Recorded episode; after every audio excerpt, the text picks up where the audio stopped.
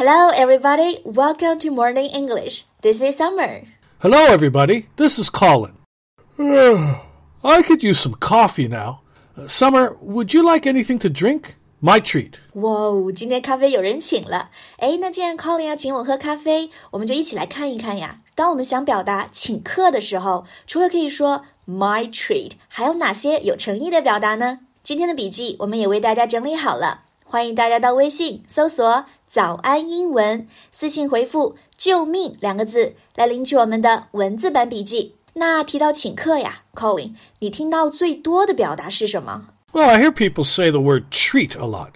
It means um, you will pay for something.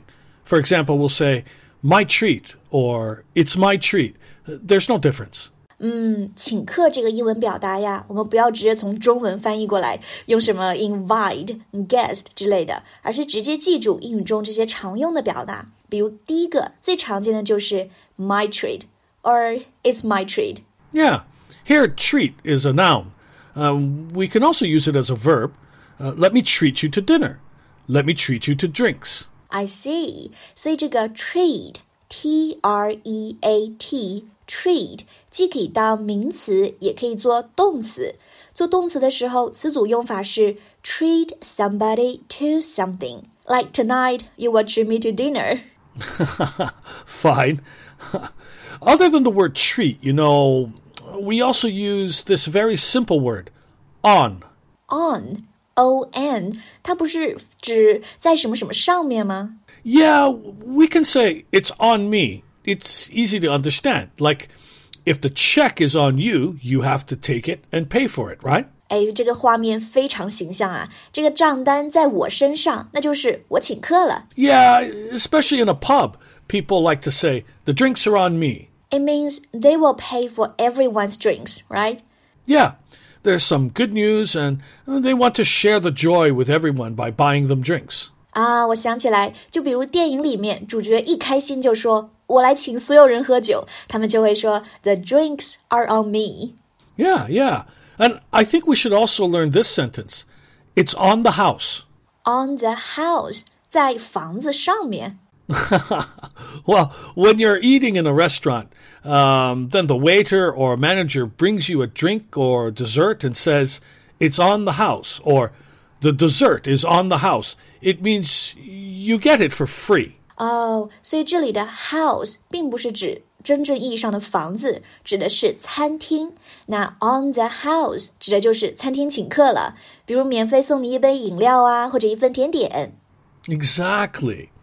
Um, there's another one, uh, also very easy but useful. We often say it after we finish the meal and see the check. What is it? I've got this, or let me get this. 哦，那说这句话的时候，最好是配上动作，对吧？一边说 I've got this，一边伸手去拿那个账单。 yeah, take out your wallet and get ready to pay. 这个句子呢非常简单，但是呢有一些大家可以注意的语音现象，比如这里的 I have 就会省略成 I've，读音是 I've，然后后面的 got this 单词 got 末尾的 t 不用读出来，和后面的词进行连读，所以整句话连起来就是 I've got this。 There's another similar one. It's, I'll take care of this. I'll take care of this。哎，这里的 take care of 我们都知道可以指照顾，所以其实啊还可以用来表示请客。So Colin, which one is said more often?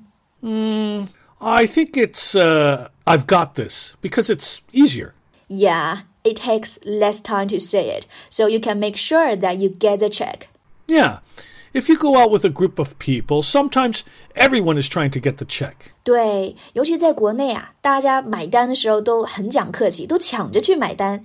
那这个抢着买单这个画面，这里有什么我们可以用到的表达吗？ Yeah, if you really want to take care care of it, you um, you can say, "I insist." insist 本身这个动词指的就是坚持，那我坚持要买单，就可以说 I insist。 Or simply, "Please let me." So these two sentences, I insist and please let me, can really show your attitude. Yes, and it's in a very polite way. 哎，那在不同的国家表示请客，它有没有不同的用法呢？ Good question. I know that in Britain and Australia, people also say, it's my shout, but it's not very formal, only used between friends. And can we use it in any situations? Mm, Actually, no.